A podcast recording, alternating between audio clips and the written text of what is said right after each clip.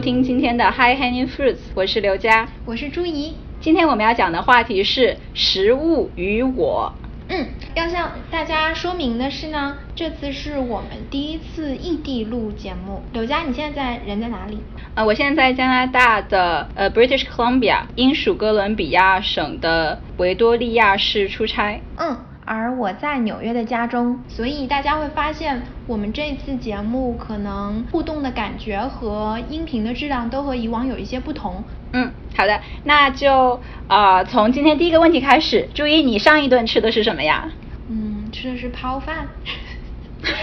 作为一个上海人，吃了个泡饭配了条咸鱼。在纽约的布鲁克林有一个工厂，专门做烟熏鱼的工厂。然后每周五的中午对外卖他们的 smoked fish，有各种有烟熏三文鱼啊什么什么，就会比外面超市里卖的更加新鲜，也更加便宜。所以上周五我就跑过去买了一堆咸鱼。泡饭加咸鱼还真是凑合，不过比起你来，我说不定算是更凑合。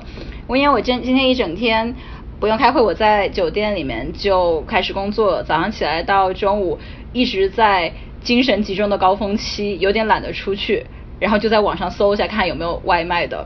嗯，在网上随便找了一家，就买到了一家中东的什瓦玛，也不知道好不好吃。嗯，给大家解释一下什瓦玛是啥东西。什瓦玛它应该是土耳其的食品吧？是吗？我也不知道。就是有点两两两个面皮，然后里面夹着肉末，还有一些蔬菜。以前在北，我们都在北欧读过书嘛，所以在北欧的时候，经常会在街边上看到小摊贩就卖什瓦吧，算是可以在路上买到最便宜的东西，也很方便，你可以边走边吃。对对。我当时在挪威念交流生的时候，就觉得物价太贵了，什么都好贵，连就是七十一便利店里很小的一块。普通的蛋糕都要七八十克朗，那个时候人民币对克朗还是一克朗是一点二四人民币，所以觉得就更贵下不了手。嗯，kebab 和 shawarma 是最便宜，然后感觉好划算啊，好多肉，里面好多肉，就顿顿吃那个。后来想起北欧美食，想到的就是居然是这种中东美食。所以，所以还是要感谢中东人民。拯救了我们在北欧的时光。嗯，大家都是外乡人。对的。那除了就是填饱肚子，你觉得食物对你来说有没有其他什么意义啊？就吃东西的时候就很开心。我以前看过巴赫金评《巨人传》，《巨人传》是个小说，里面有很多宴饮和狂欢、吞食的这些片段。然后巴赫金评他说，其实人在消耗食物的时候，就是在庆祝自己在大地上的丰收和对这个世界的征服。所以人在面对食物的时候是不可能忧伤的。哦，这个很有意思。嗯，我我很同意，人对面对食物的时候是不会忧伤，而且我会非常肯定，在我没有食物的时候，我非常忧伤，因为血糖比较低。对的，很容易生气的。嗯，所以我觉得每次在我心情有点低落的时候，就去逛超市。然后逛菜场就会一下子觉得哇生机勃勃，而且我特别喜欢那种很乱的、很拥挤的那种集市，里面的人都充满了生命力，就很有目的。因为你想呀，就没有人在超市和菜场里是想死的，大家大家去超市、去菜场都是想要活下去嘛，哪怕不是说要做一顿特别丰盛的，但是都是想要有食物让自己。吸收这个营养活下去，所以大家都是很积极的。其实哦，你这样解释一下，我就知道你为什么每次我跟你说干嘛不在网上买菜啊？你你跟我说很无聊，一定要去超市，一定要去菜场自己去看菜嘛。是的，是的。嗯嗯嗯，因为对。我觉得跟你比较，我简直就是对一个对食物非常冷漠的人。因为我以前甚至觉得吃饭就是浪费时间嘛。我一直觉得，要是我能把所有吃饭的时间，一天可能两三个小时省下来，我可以干其他多少有意义的事情。那时候就一直在幻想，要是可以给我一个营养机就好了，在另外一边放食物，然后打碎了直接输到我肚子里面去，就不用浪费我时间嚼东西了。植物人思维。连买菜也是的，我现在很多年没有去超市，也没有去菜场买菜了，我都是用网上送菜，提前一天订，然后第二天就可以送到家里来。对，上次我们去菜场还是去超市，还是我拖着你一起去的。嗯，对啊我我特别没有办法接受一切都是网上点击几下，然后菜在箱子里放到你门口那样，我觉得好冷漠。啊，可可是我会觉得去超市，我我找不到他们在哪里，因为迷失 因为嗯在网上你就可以搜索一下说我要这个菜，然后它就马上可以蹦出来。在超市，你要 physically 就是你自己要挪过去找。对，有时候看到一一大排有一万种酱油，我都觉得哇好崩溃。然后你告诉我要买老抽和生抽的时候，真的是不知道他们在哪里。我觉得我买衣服现在都是在网上买，食物的话，我还是看到他们摸摸他们很开心，他们本身在那里的样子能给我能量。我有时候也会体验到这种感觉，就是比如吃了一顿好吃的，那时候就会感叹生命大概就是如此了吧。但是说起食物来，我觉得我们我们都是从小到大搬过，在国内搬过很多城市，在国外也住过不同的国家，然后肯定是你应该也是跟我一样，对嗯、经历了很多 由于食物带来的文化冲击。嗯你要不要讲一下你最初是是从哪里搬到哪里，然后呃吃过怎样的新的食物？我是在南大念的大学，所以当时第一次离开家，然后就发现，天呐，打开了一扇新的大门。南京怎么有那么多好吃的东西？选这个学校算是选对了。南京就是那个什么鸭子过不了，对，就是那个没有一只鸭子可以活着游过长江的城市。哎，真真的好吃吗？因为就是超中国菜系菜系来说，南京菜不是一个很有名的菜啊。你在国外从来看不到一家餐厅说是我是南京菜，没有人知道你是什么的呀。嗯，是因为南京菜它对食材的要求还，其实我也不知道南京菜是什么，因为我在南京吃到好吃的东西很多都是就是江苏其他地方过去的嘛，呃，徐州地瓜啊，然后盱眙的小龙虾啊什么的，嗯、还有酸菜鱼，酸菜鱼大家没有人想到觉得是南京的菜。就会觉得是四川啊什么的，但是我觉得南京的酸菜鱼就是我没有在任何其他地方吃到那么好吃的。为什么呀？我不知道呀，没有人相信我。南京以外的人都觉得我在胡说八道。那我很好奇然后南京还有盐水鸭、烤鸭，南京的烤鸭跟北京烤鸭是不一样的，它有卤，嗯还有鸭血粉丝汤。等等等等等等等，为什么这么多鸭呀？对啊，我也不知道南京就是，你看南京的美食就是很仰赖于鸭嘛，那就是鸭又不是一个植物，又不是说一定要不会一类的天气或者水土它有种类养出来，它种类不一样啊，肯定是有水土的，就是只有在那个地方才养得活这种鸭哦。应该是吧？不同的哦，所以就很好奇，听众中的南京朋友可以给我们解释一下为什么有这么多鸭吗？对，在南京的历史上某一章发生了什么，让鸭都到南京来了？所以我第一次在南昌，江西南昌长大的，大家可能都不知道，南昌人其实很能吃辣的，仅次于四川还有湖南，然后南昌排第三，但也是南昌自己排的了。自己排还能把自己排第三，说明南昌人还挺谦虚的。你可以去南昌吃一下，真的是，我现在回去我已经吃到每次都要流眼泪。我们会上课的时候拿本书立在那里，然后蹲在书后面吃米粉，但是又辣的很厉害，然后你也会那种，然后回答老师问题。嗯，整个教室在那里哭。对的，然后我在初中的时候去北京住过一段时间。好像没有什么印象对北京食物，好像是北京火锅吧，因为我记得北京火锅跟南方的火锅不大一样，它是有一个中间有个小烟囱一样的那种涮羊肉，对吧？对嗯，而且感觉味道也有点不一样。我还记得去在北方待的时候，还去过东北，那个才叫震惊。我点，平常你就是按人头点点菜的嘛，我们那个时候几个人我就按人头点，那个饭桌装不下，因为每一个菜盘跟我脸盆一样大，就很震撼。你下次一定要去。所以也想也很好奇，请听众中的东北同学们回答一下，是因为大家就是一个人吃的很多呢，还是有其他什么原因？就是对啊，菜盘一是大定要这么大？家真的饭量那么大，还是说东北人就觉得要有面子才就是这桌菜才显得点的比较有开？饭量应该也是有原因的吧，因为很多东北同学也是很高大很壮的，我觉得他们一定吃的比我多。然后你大学在南京，我大学是去了广州读书。然后在广州，虽然广州是以美食闻名啦，但是我惊讶的还是一些很很莫名其妙的点，比如先 先喝汤再吃饭这件事情。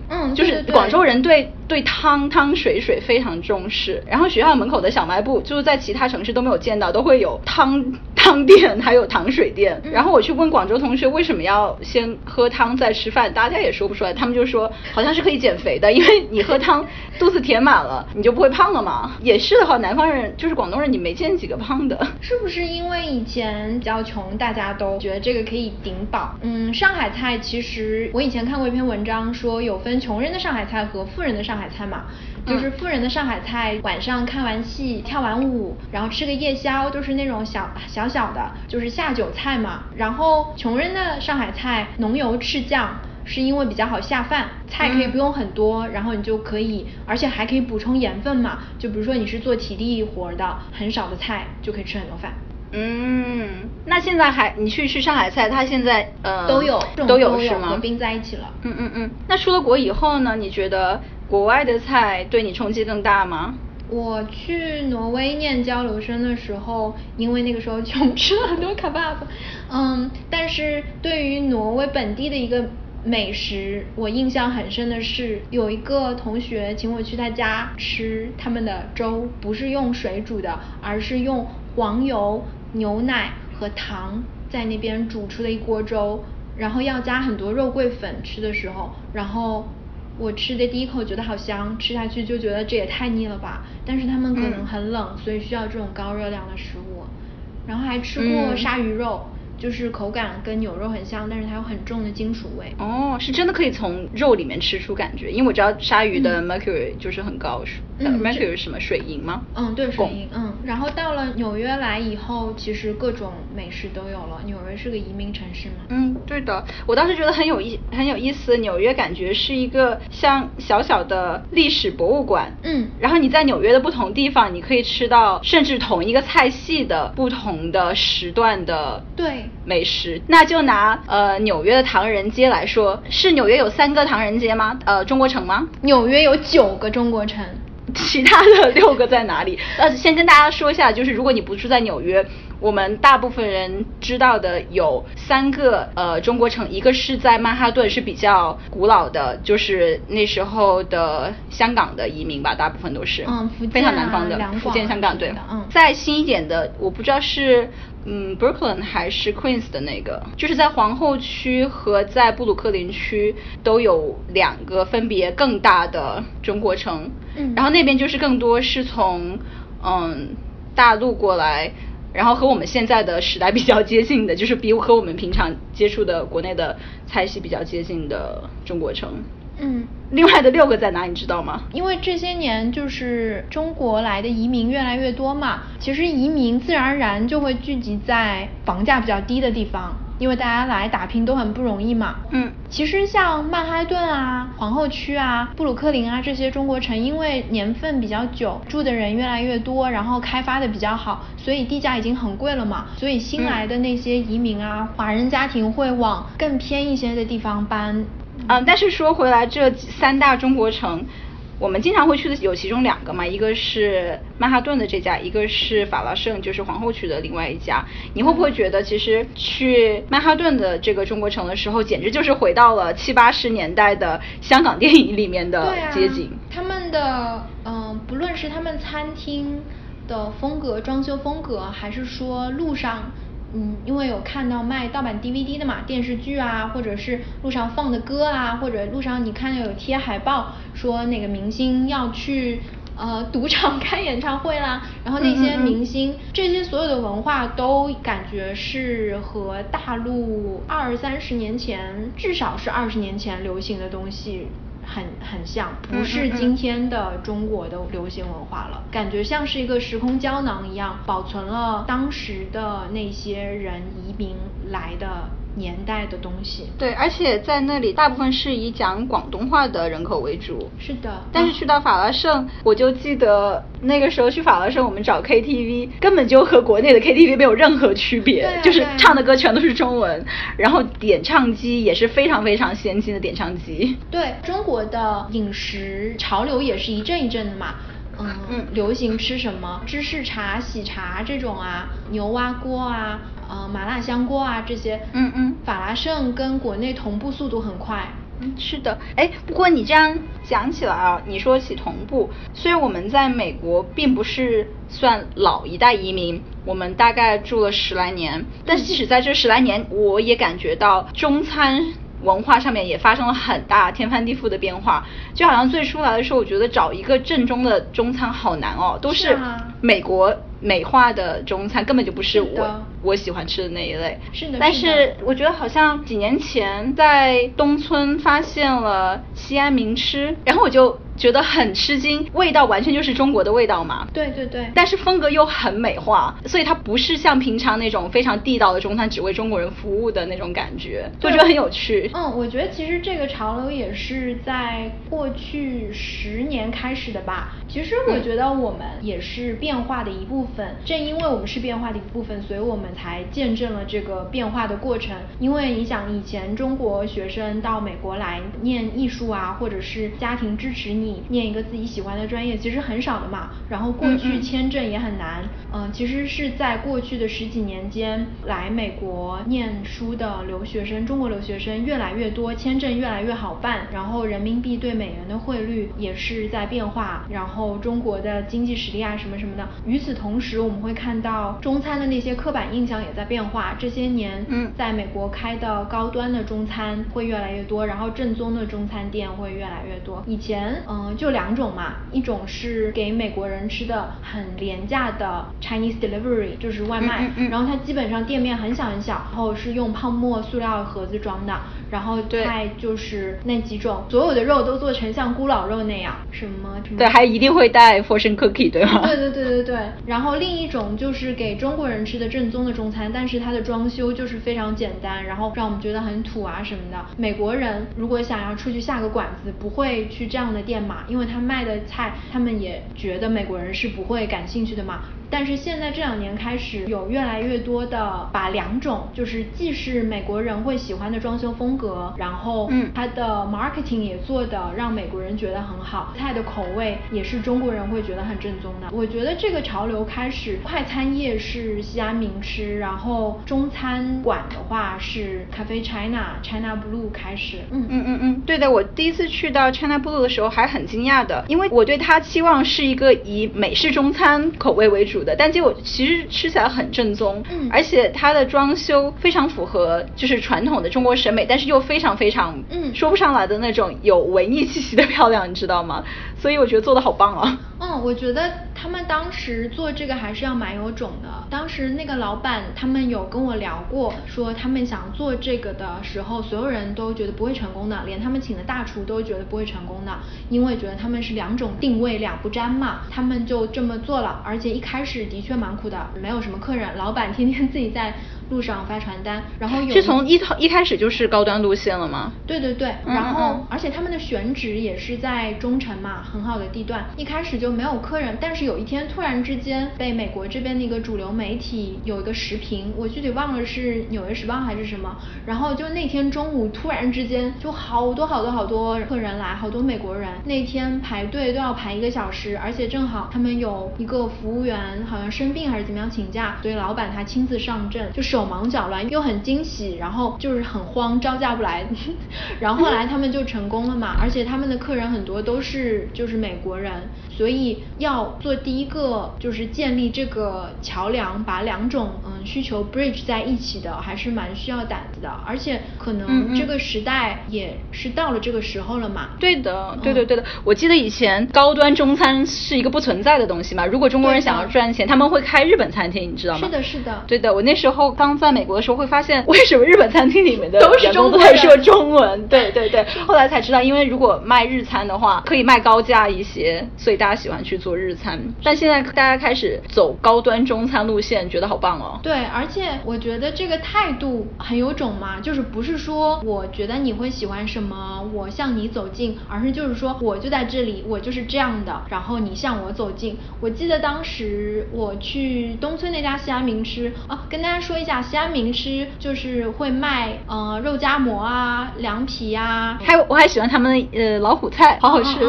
还有羊肉饺子啊什么的嘛，就蛮正宗的，北方的这些小吃。感觉他们的 marketing 跟美国就是很接地气的，做的非常成功。我记我记得当时看到他们的墙上有一个告示，哎笑死我了，就是说我们店里放的音乐这种 hip hop 是我们亚裔文化圈的一部分，就是我们文化的一部分。然后如果你不喜欢的话，就你自己走吧。可能会有黑黑人大叔进去说：“哎，这个是不是我们的文化？为什么被你们搞成这样？” 然后看出来了吗？我不知道是背后是怎么样的故事。我在脑补这个背后的故事。但我觉得还蛮蛮可爱的。对啊，好有趣啊！我觉得好开心啊！这些年有越来越多的很正宗的中餐开了，很多菜不用回国吃就能吃到。我记得我当时刚来的那几年，在哥大，你想在 uptown 又没有什么，本来就已经没有什么中餐了。有一天晚上。就特别特别想吃辣子鸡，然后拿了那个玉米片，撒上芝士和老干妈，在烤箱里烤一烤，然后骗自己说这是辣子鸡，吃上去也差不多。因为你想，有种让人心酸的感觉，又有蛋白质，又有辣的，又有脆脆的口感嘛。好可怜哦，但好有创意啊！你让我想起我那个时候为了。我是南昌嘛，南昌人，所以嘴馋的时候还是想吃家乡的东西，所以有一段时间就特别想吃南昌炒粉。你可能都没有吃过，其实做起来很简单，是用酱油啊，还有辣椒，然后加再加上呃肉末，然后再加上南昌米粉，一起炒在一起吃的，就好好吃。我已经我我不知道怎么跟你形容，你一定要自己去吃。然后我那时候想了很久，然后我又不可能坐飞机回去，所以我就自己出去买了青呃买了辣椒，买了粉末。然后酱油回来炒，可是又没有南昌肉末，sorry。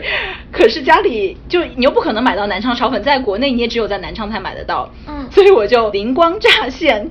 然后用意大利面，用 pasta 是要很粗的那种，嗯，然后把它煮的很烂很烂，因为平常吃意大利面你是想要有嚼劲，al al dente，然后但是那不是南昌炒粉的味道，所以我就把它故意炒的很烂很烂，然后再加酱油，再加上肉末，然后炒在一起，然后吃起来。好奇怪哦，但是但是 that's the best I can do。但是因为我觉得就是被逼急了，真的什么都做得出来。炒粉是米粉呀，它这个是面粉呀，一个是米制的，一个是面制的，就不一样吧。后来我我把这个我把我做的发了朋友圈，然后有人看不下去，正好有南昌有个朋友 过来纽约，然后帮我帮我带了两大包，所以很感动，然后吃到了正宗的南昌炒粉。嗯嗯嗯，我们讲了这么多在美国的中餐经验，我们也可以讲讲在中国的美国的餐厅经验。因为我们出国之前正好是美国像麦当劳啊、肯德基啊，然后必胜客在进军中国的时候嘛。对对对，我记得我小时候，小时候上海开了第一家肯德基，然后就排队排疯了呀，就觉得啊，肯德基是世界上最好吃的东西。那你来了美国还这样觉得吗？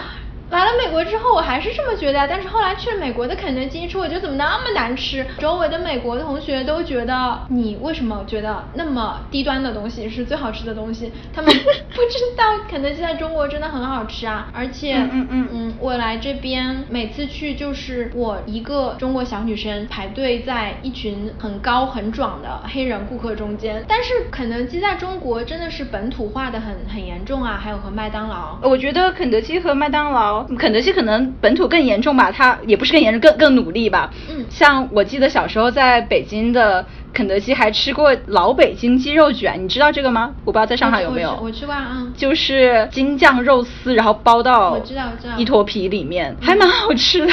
所以其实我们在这里抱怨说美国人把中餐弄得乱七八糟，但是我们又很享受，就是在中国肯德基贴近本土化，觉得好好吃。嗯，但是不一样哎，因为就是美国的这些平价的品牌，像肯德基、麦当劳、星巴克、美式唐纳兹，在呃不还有。瑞典的吧，H&M 啊什么的，就是这些很平价的大众的高阶品牌，在海外市场的策略是走高端路线的，也不是说高端路线吧，他们进入的姿态就是说啊，一个很西方的、很高大上的一个一个品牌形象嘛。我也有跟我忘了是哪个品牌专门做店面设计的一个设计师聊过，他说他们在海外市场的店面的设计预算是美国本土的很多高很多很多倍的，因为他们这个就是他们的策。策略嘛，嗯嗯品牌形象。所以其实我们小时候也不是错觉，就是吃到肯德基、吃到麦当劳、必胜客就觉得哇，吃了个很高级的东西，这个就是他们营造的真的是投资形象更 OK 嗯但是在美国的中餐为什么会跟真正的中餐很不一样？其实也不是那么简单的说美国人觉得这样好吃就把它搞成这样。其实，嗯中国移民在美国求生本来就是很难的嘛。他们觉得美国人喜欢吃这个，就是针对美国人的口味做出来这些，然后这是他们的谋生方式嘛。而且为什么会有那么多的中餐馆？是因为在一八八几年吧，一八八二年还是什么，就是美国的排华法案，嗯华人不可以入籍，但是有一条例外，就是如果你是开餐馆的话，你可以拿到一个就是 merchant visa。就是商业的这个嗯嗯 visa，、所以就嗯例外的这个空隙，就大家就拼了命去抓住这个机会，所以那个嗯时候很多人就集资一起开餐馆，然后开了很多很多餐馆。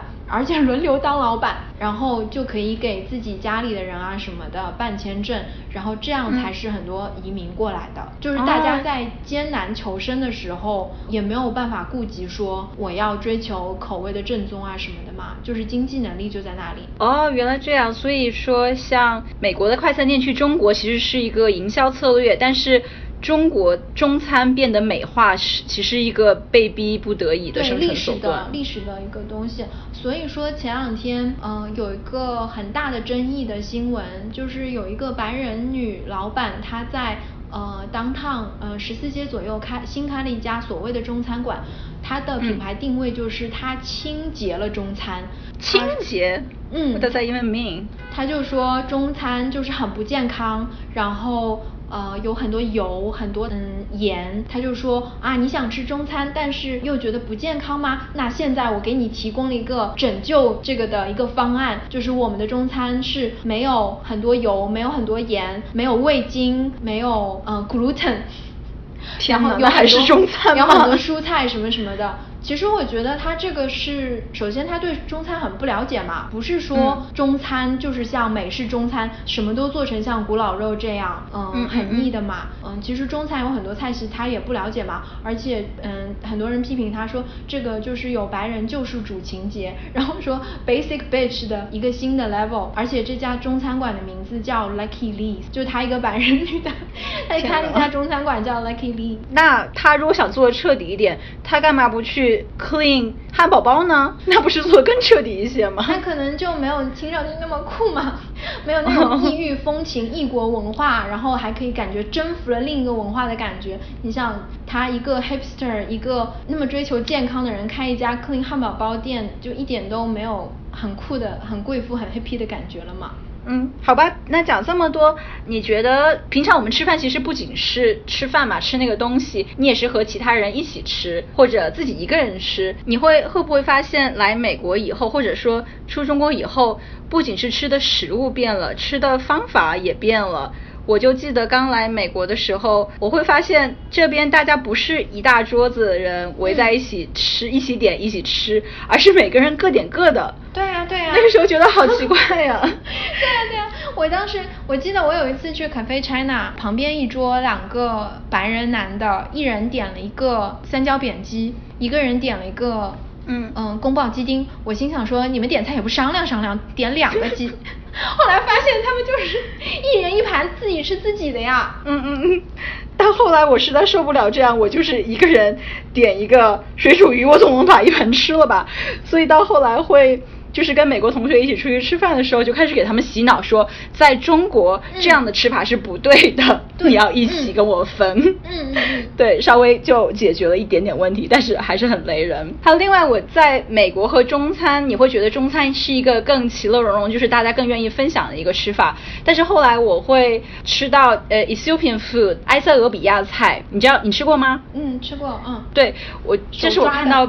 对的，是我看到比中国人还更合作一起吃的一种吃法。它就是一大盘，全都是只有一个盘子，然后下下面垫了一堆饼，然后所有的菜都是放在上面，所有的人都是用手抓。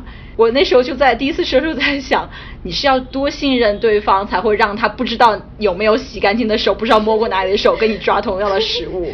但后来嗯仔细一想，就是其实一起吃的时候，你会看到盘子里还剩多少嘛，然后你就会想想哦，那另外一个人嗯看他吃饱了没有，然后如果如果你善良的话，你会努力的不要吃那么多，然后给对方留一点菜。然后我觉得也是蛮有意思的饮食文化，嗯，可以培养大家互相的信任精神。